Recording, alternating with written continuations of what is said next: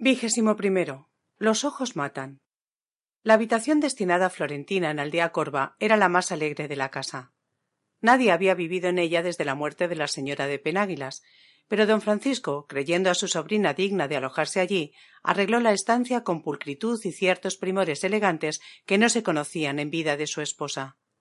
Daba el balcón al mediodía y a la huerta, por lo cual la estancia hallábase diariamente inundada de gratos olores y de luz, y alegrada por el armonioso charlar de los pájaros. Florentina, en los pocos días de su residencia allí, había dado a la habitación el molde, digámoslo así, de su persona. Diversas cosas y partes de aquella daban a entender la clase de mujer que allí vivía, así como el nido da a conocer el ave.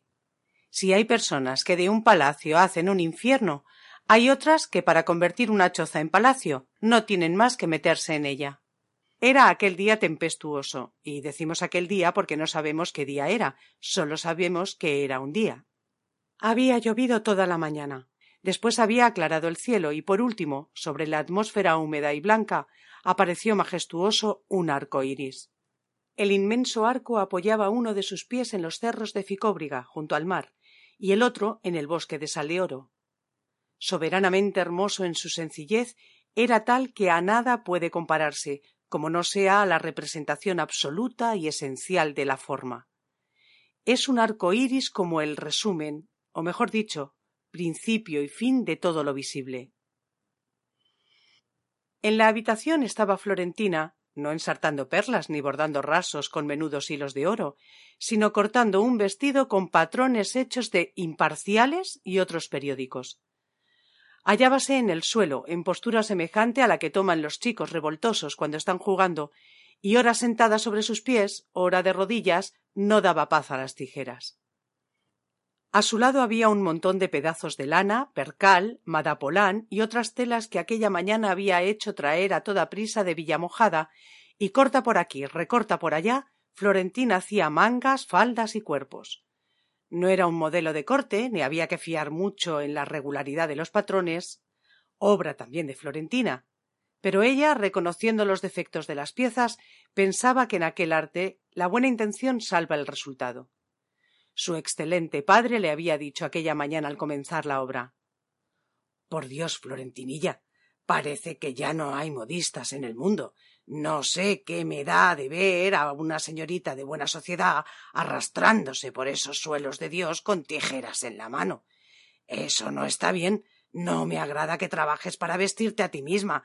Y me ha de agradar que trabajes para las demás. ¿Para qué sirven las modistas? ¿Para qué sirven las modistas, eh? Esto lo haría cualquier modista mejor que yo, repuso Florentina riendo. Pero entonces no lo haría yo, señor papá y precisamente quiero hacerlo yo misma. Después Florentina se quedó sola. No, no se quedó sola porque en el testero principal de la alcoba, entre la cama y el ropero, había un sofá de forma antigua y sobre el sofá dos mantas, una sobre otra. En uno de los extremos asomaba entre almohadas una cabecita reclinada con abandono. Era un semblante desencajado y anémico. Dormía. Su sueño era un letargo inquieto que se interrumpía a cada instante con violentas sacudidas y terrores. Sin embargo, parecía estar más sosegada cuando al mediodía volvió a entrar en la pieza el padre de Florentina, acompañado de Teodoro Golfín. Golfín se dirigió al sofá y aproximando su cara observó la de Nela. Parece que su sueño es ahora más tranquilo, dijo. No hagamos ruido. ¿Qué le parece a usted mi hija? Dijo don Manuel riendo. ¿No ve usted las tareas que se da? Sea usted imparcial, señor don Teodoro. ¿No hay motivos para que me incomode? Francamente, cuando no hay necesidad de tomarse una molestia, ¿por qué se ha de tomar? Muy enhorabuena que mi hija dé al prójimo todo lo que yo le señalo para que no lo gaste en alfileres. Pero esto, esta manía de ocuparse ella misma en bajos menesteres, en bajos menesteres.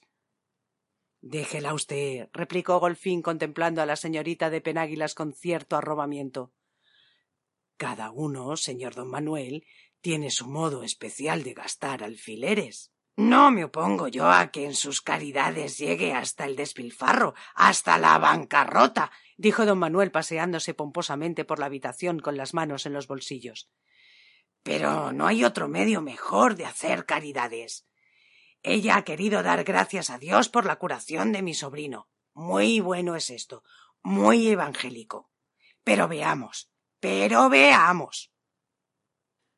Detúvose ante la Nela para obsequiarla con sus miradas. No habría sido más razonable, añadió, que en vez de meternos en la casa a esta pobre muchacha, hubiera organizado mi hijita una de esas útiles solemnidades que se estilan en la corte y en las cuales sabe mostrar sus buenos sentimientos lo más selecto de la sociedad. ¿Por qué no te ocurrió celebrar una rifa? Entre los amigos hubiéramos colocado todos los billetes reuniendo una buena suma que podrías destinar a los asilos de beneficencia. Podías haber formado una sociedad con todo el señorío de Villamojada y su término, y con todo el señorío de Santa Irene de Campó, y celebrar juntas y reunir mucho dinero. ¿Qué tal? También pudiste idear una corrida de toretes. Yo me hubiera encargado de lo tocante al ganado y lidiadores. Oh, Anoche hemos estado hablando acerca de esto la señora doña Sofía y yo. Aprende, aprende de esa señora. A ella deben los pobres qué sé yo cuántas cosas. Pues si las muchas familias que viven de la administración de las rifas, pues si lo que ganan los cómicos con esas funciones, oh, los que están en el hospicio no son los únicos pobres. Me dijo Sofía que en los bailes de máscaras dados este invierno sacaron un dineral. ¿Verdad que se llevaron gran parte la empresa del gas, el alquiler de teatro, los empleados? Pero a los pobres les llegó su pedazo de pan. O si no, hija mía, lee la estadística. O si no, hija mía, lee la estadística. Florentina se reía, y no hallando mejor contestación que repetir una frase de Teodoro Golfín, dijo a su padre cada uno tiene su modo de gastar alfileres.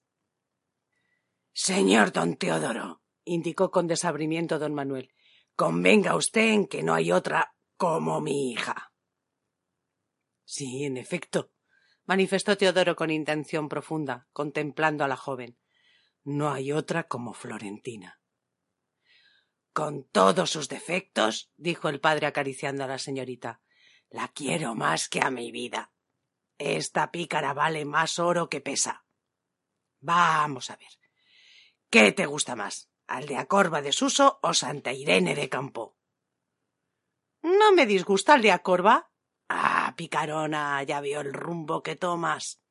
Bien, me parece bien. ¿Saben ustedes que a estas horas mi hermano le está echando un sermón a su hijo? Cosas de familia. De esto ha de salir algo bueno. Mire usted, don Teodoro, cómo se pone mi hija. Ya tiene en su cara todas las rosas de mayo. Voy a ver lo que dice mi hermano. A ver lo que dice mi hermano. Retiróse el buen hombre. Teodoro se acercó a la Nela para observarla de nuevo. ¿Ha dormido anoche? preguntó a Florentina. Poco. Toda la noche la oí suspirar y llorar. Esta noche tendrá una buena cama que he mandado traer de Villamojada. La pondré en este cuarto que está junto al mío. Pobre Nela, exclamó el médico. No puede usted figurarse el interés que siento por esta infeliz criatura. Alguien se reirá de esto, pero no somos de piedra. Lo que hagamos para enaltecer a este pobre ser y mejorar su condición, entiéndase hecho en pro de una parte no pequeña del género humano. Como la Nela hay muchos miles de seres en el mundo. ¿Quién los conoce? ¿Dónde están? Están perdidos en los desiertos sociales, que también hay desiertos sociales. Están en lo más oscuro de las poblaciones, en lo más solitario de los campos, en las minas, en los talleres. Frecuentemente pasamos junto a ellos y no les vemos. Les damos limosna sin conocerles. No podemos fijar nuestra atención en esta miserable parte de la sociedad. Al principio creí que la Nela era un caso excepcional, pero no. He meditado, he recordado y he visto que es un caso de los más comunes. Este es un ejemplo del estado a que vienen los seres moralmente organizados para el bien, para el saber, para la virtud, y que por su abandono y apartamiento no pueden desarrollar las fuerzas de su alma. Viven ciegos del espíritu, como Pablo Penáguilas ha vivido ciego del cuerpo teniendo vista. Florentina, vivamente impresionada, parecía haber comprendido las observaciones de Golfín. Aquí la tiene usted, añadió éste. Posee una fantasía preciosa, sensibilidad viva, sabe amar con ternura y pasión. Tiene su alma aptitud maravillosa para todo aquello que del alma depende. Pero al mismo tiempo está llena de las supersticiones más groseras.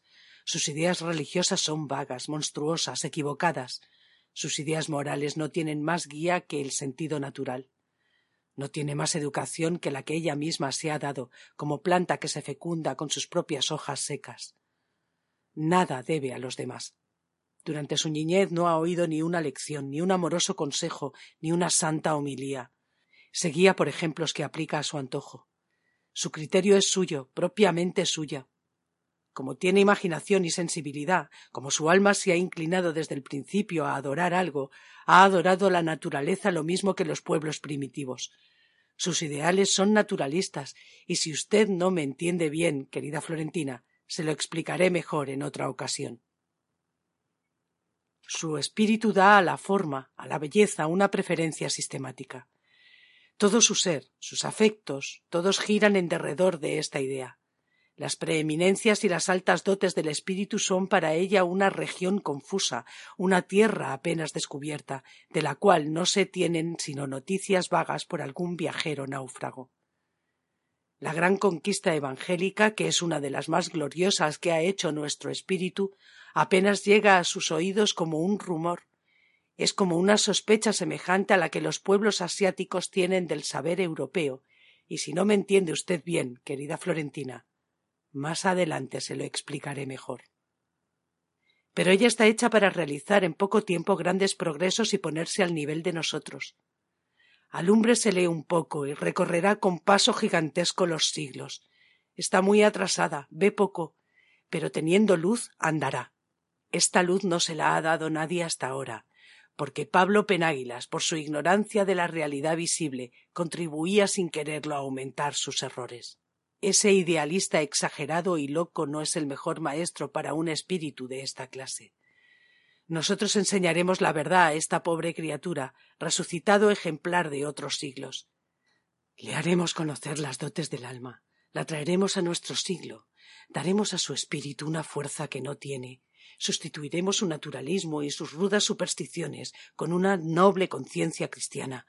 Aquí tenemos un admirable campo, una naturaleza primitiva, en la cual ensayaremos la enseñanza de los siglos, haremos rodar el tiempo sobre ella con las múltiples verdades descubiertas, crearemos un nuevo ser, porque esto, querida Florentina, no lo interprete usted mal, es lo mismo que crear un nuevo ser, y si usted no lo entiende, en otra ocasión se lo explicaré mejor. Florentina, a pesar de no ser sabionda, algo creyó entender de lo que en su original estilo había dicho Golfín.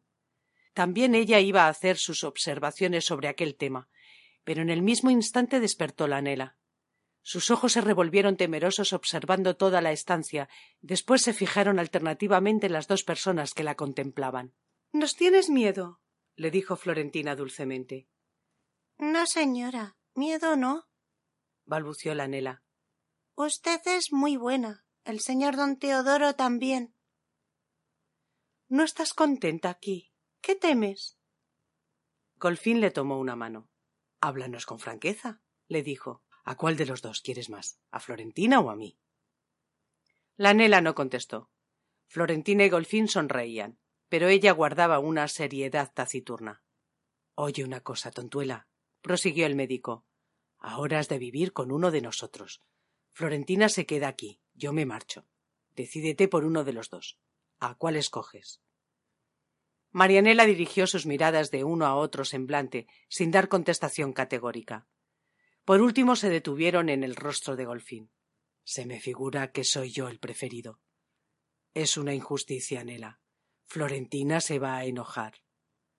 La pobre enferma sonrió entonces y extendiendo una de sus débiles manos hacia la señorita de Penáguilas murmuró No quiero que se enoje. Al decir esto, María se quedó lívida alargó su cuello, sus ojos se desencajaron, su oído prestaba atención a un rumor terrible. Había sentido pasos. Viene, exclamó Golfín participando del terror de su enferma. Es él, dijo Florentina apartándose del sofá y corriendo hacia la puerta. Era él. Pablo había empujado la puerta y entraba despacio, marchando en dirección recta, por la costumbre adquirida durante su larga ceguera.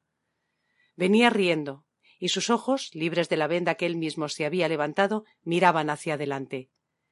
No habiéndose familiarizado aún con los movimientos de rotación del ojo, apenas percibía las imágenes laterales. Podría decirse de él, como de muchos que nunca fueron ciegos de los ojos, que sólo veía lo que tenía delante. Primita, dijo avanzando hacia ella.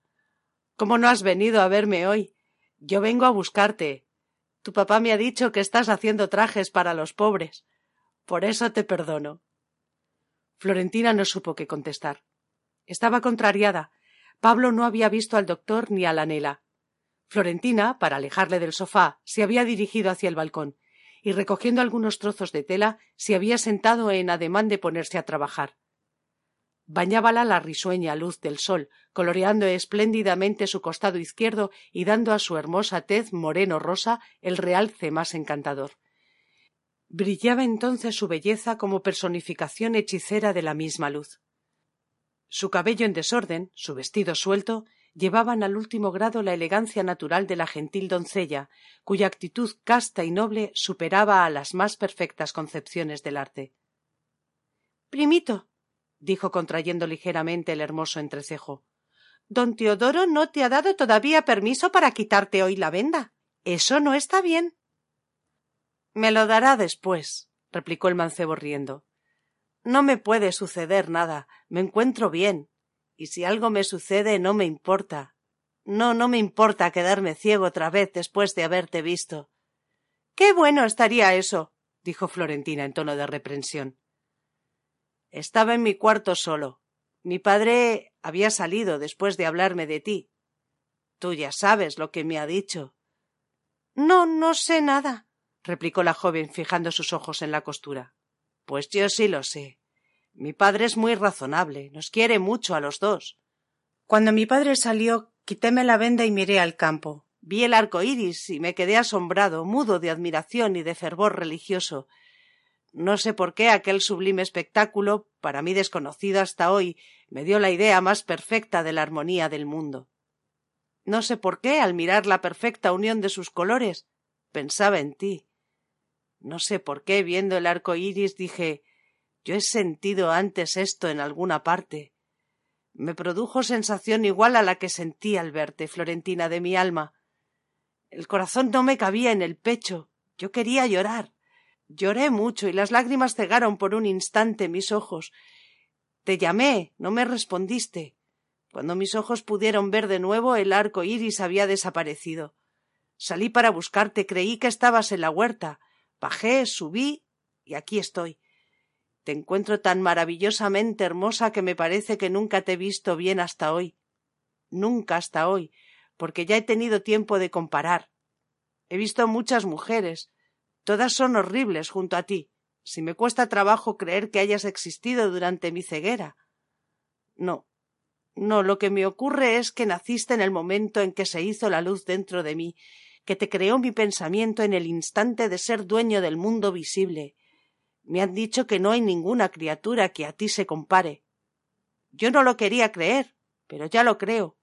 Lo creo como creo en la luz. Diciendo esto puso una rodilla en tierra. Alarmada y ruborizada, Florentina dejó de prestar atención a la costura. Primo, por Dios. murmuró. Prima, por Dios. exclamó Pablo con entusiasmo candoroso. ¿Por qué eres tú tan bonita? Mi padre es muy razonable. No se puede oponer nada a su lógica ni a su bondad. Florentina, yo creí que no podía quererte. Yo creí posible querer a otra más que a ti. Qué necedad. Gracias a Dios que hay lógica en mis afectos. Mi padre, a quien he confesado mis errores, me ha dicho que yo amaba a un monstruo. Ahora puedo decir que idolatro a un ángel. El estúpido ciego ha visto ya, y al fin presta homenaje a la verdadera hermosura. Pero yo tiemblo. ¿No me ves temblar?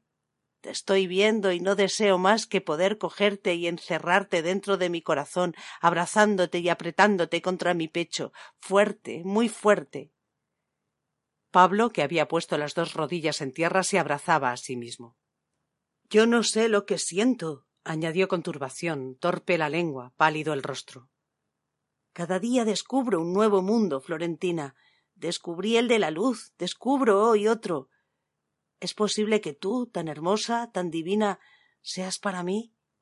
Prima, prima mía, esposa de mi alma. Parecía que iba a caer al suelo desvanecido. Florentina hizo ademán de levantarse. Pablo le tomó una mano. Después, retirando él mismo la ancha manga que lo cubría, besóle el brazo con vehemente ardor, contando los besos. Uno, dos, tres, cuatro. Yo me muero. Quita, quita. dijo Florentina poniéndose en pie y haciendo levantar tras ella a su primo. Señor doctor, ríñale usted. Teodoro gritó. Pronto, esa venda en los ojos, y a su cuarto, joven. Confuso, volvió el joven su rostro hacia aquel lado. Tomando la visual recta, vio al doctor junto al sofá de paja cubierto de mantas. ¿Está usted ahí, señor Golfín? Dijo acercándose en línea recta. Aquí estoy, repuso Golfín seriamente. Creo que debe usted ponerse la venda y retirarse a su habitación. Yo le acompañaré. Me encuentro perfectamente. Sin embargo, obedeceré. Pero antes déjeme ver esto. Observaba la manta, y entre las mantas una cabeza cadavérica y de aspecto muy desagradable. En efecto, parecía que la nariz de la Nela se había hecho más picuda, sus ojos más chicos, su boca más insignificante, su tez más pecosa, sus cabellos más ralos, su frente más angosta. Con los ojos cerrados, el aliento fatigoso, entreabiertos los cárdenos labios, la infeliz parecía hallarse en la postrera agonía, síntoma inevitable de la muerte. Ah, dijo Pablo. Mi tío me dijo que Florentina había recogido una pobre. Qué admirable bondad. Y tú, infeliz muchacha, alégrate, has caído en manos de un ángel. ¿Estás enferma? En mi casa no te faltará nada. Mi prima es la imagen más hermosa de Dios. Esta pobrecita está muy mala, ¿no es verdad, doctor? Sí, dijo Golfín. Le conviene estar sola y no oír hablar. Pues me voy. Pablo alargó una mano hasta tocar aquella cabeza que le parecía la expresión más triste de la miseria y desgracia humanas. Entonces la Nela movió los ojos y los fijó en su amo. Pablo se creyó, Pablo mirando desde el fondo de un sepulcro. Tanta era la tristeza y el dolor que en aquella mirada había. Después la Nela sacó de entre las mantas una mano flaca, tostada y áspera, y tomó la mano del señorito de Penáguilas, quien al sentir su contacto se estremeció de pies a cabeza y lanzó un grito en que toda su alma gritaba. Hubo una pausa angustiosa, una de esas pausas que preceden a las catástrofes del espíritu, como para hacerlas más solemnes. Con voz temblorosa, que en todos produjo una trágica emoción, la Nela dijo Sí, señorito mío, yo soy la Nela.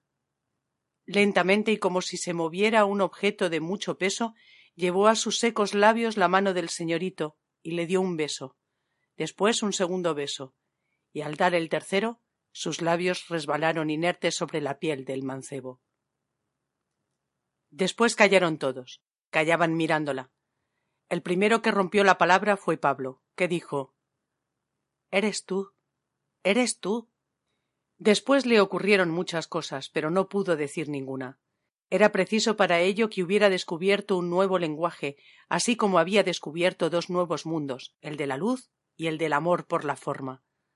No hacía más que mirar, mirar y hacer memoria de aquel tenebroso mundo en que había vivido, allá donde quedaban perdidos entre la bruma sus pasiones, sus ideas y sus errores de ciego. Florentina se acercó derramando lágrimas para examinar el rostro de la Nela, y Golfín, que la observaba como hombre y como sabio, pronunció estas lúgubres palabras. La mató. Maldita vista suya. Y después, mirando a Pablo con severidad, le dijo Retírese usted. Morir. Morirse así sin causa alguna. Esto no puede ser. exclamó Florentina con angustia, poniendo la mano sobre la frente de la Nela. María. Marianela. La llamó repetidas veces, inclinada sobre ella, mirándola como se mira y como se llama desde los bordes de un pozo a la persona que se ha caído en él y se sumerge en las hondísimas y negras aguas. No responde, dijo Pablo con terror. Dolfín tentaba aquella vida próxima a su extinción y observó que bajo su tacto aún latía la sangre. Pablo se inclinó sobre ella, acercó sus labios al oído de la moribunda y gritó Nela. Nela, amiga querida. Entonces ella se agitó, abrió los ojos, movió las manos. Parecía que había vuelto desde muy lejos. Al ver que las miradas de Pablo se clavaban en ella con observadora curiosidad, hizo un movimiento de vergüenza y terror, y quiso ocultar su pobre rostro como se oculta un crimen. ¿Qué es lo que tiene? exclamó Florentina con ardor. Don Teodoro, no es usted un hombre si no la salva. Si no la salva, usted es un charlatán. La insigne joven parecía colérica en fuerza de ser caritativa. Nela. repitió Pablo traspasado de dolor y no repuesto del asombro que le había producido la vista de su lazarillo. Parece que me tienes miedo. ¿Qué te he hecho yo? La enferma alargó entonces sus manos, tomó la de Florentina y la puso sobre su pecho. Tomó después la de Pablo y la puso también sobre su pecho. Después las apretó allí desarrollando un poco de fuerza, sus ojos hundidos les miraban, pero su mirada era lejana, venía de allá abajo, de algún hoyo profundo y oscuro. Hay que decir, como antes, que miraba desde el lóbrego hueco de un pozo que a cada instante era más hondo. Su respiración fue de pronto muy fatigosa. Suspiró varias veces, oprimiendo sobre su pecho con más fuerza las manos de los dos jóvenes. Teodoro puso en movimiento toda la casa, llamó y gritó, hizo traer medicinas, poderosos revulsivos, y trató de suspender el rápido descenso de aquella vida. Difíciles, exclamó, detener una gota de agua que resbala, que resbala hay por la pendiente abajo y está ya a dos pulgadas del océano, pero lo intentaré.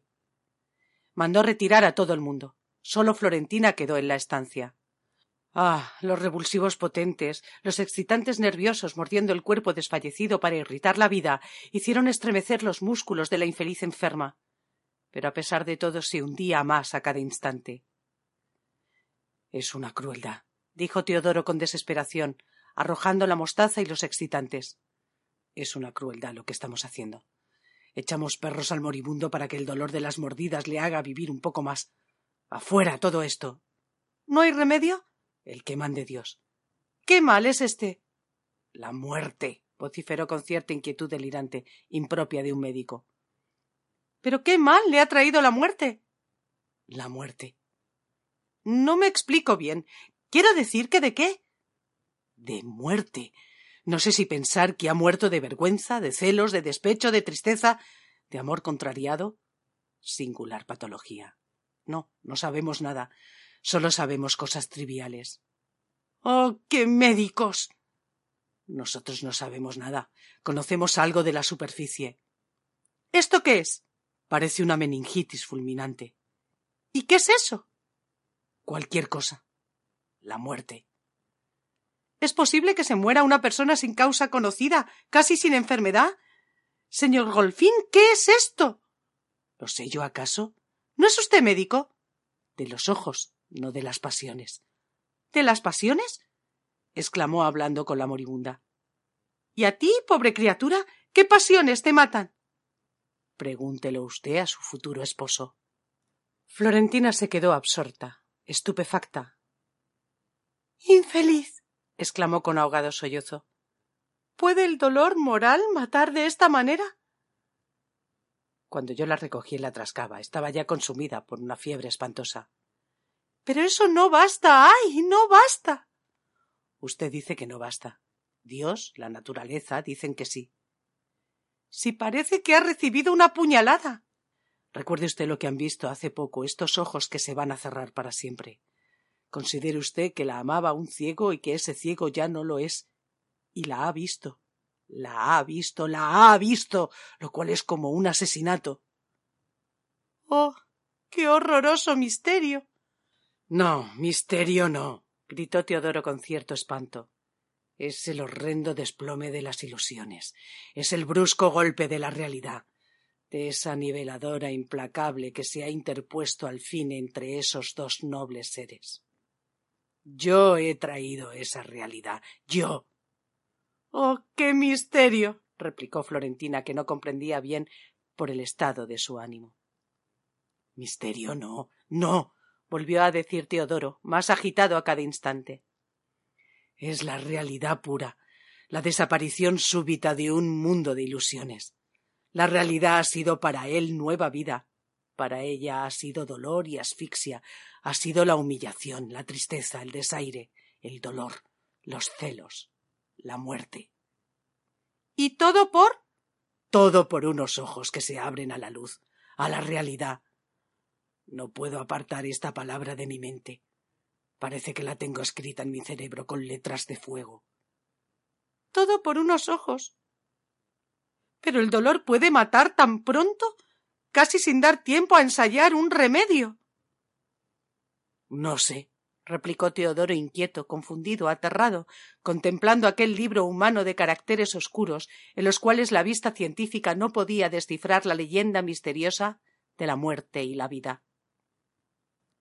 Sabe, dijo Florentina con desesperación. Entonces, ¿para qué es médico? No sé, no sé, no sé, exclamó Teodoro, golpeándose el cráneo melenudo con su zarpa de león.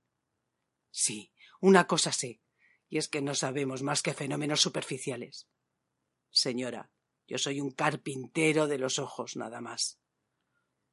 Después fijó los suyos con atención profunda en aquello que fluctuaba entre persona y cadáver, y con acento de amargura exclamó Alma, ¿qué pasa en ti? Florentina se echó a llorar. El alma, murmuró inclinando su cabeza sobre el pecho.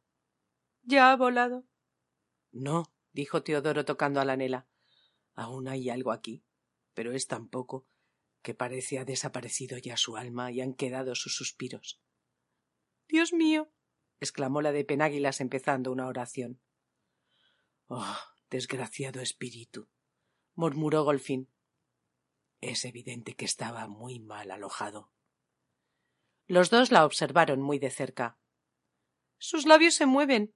gritó Florentina. Habla. Sí, los labios de la Nela se movieron.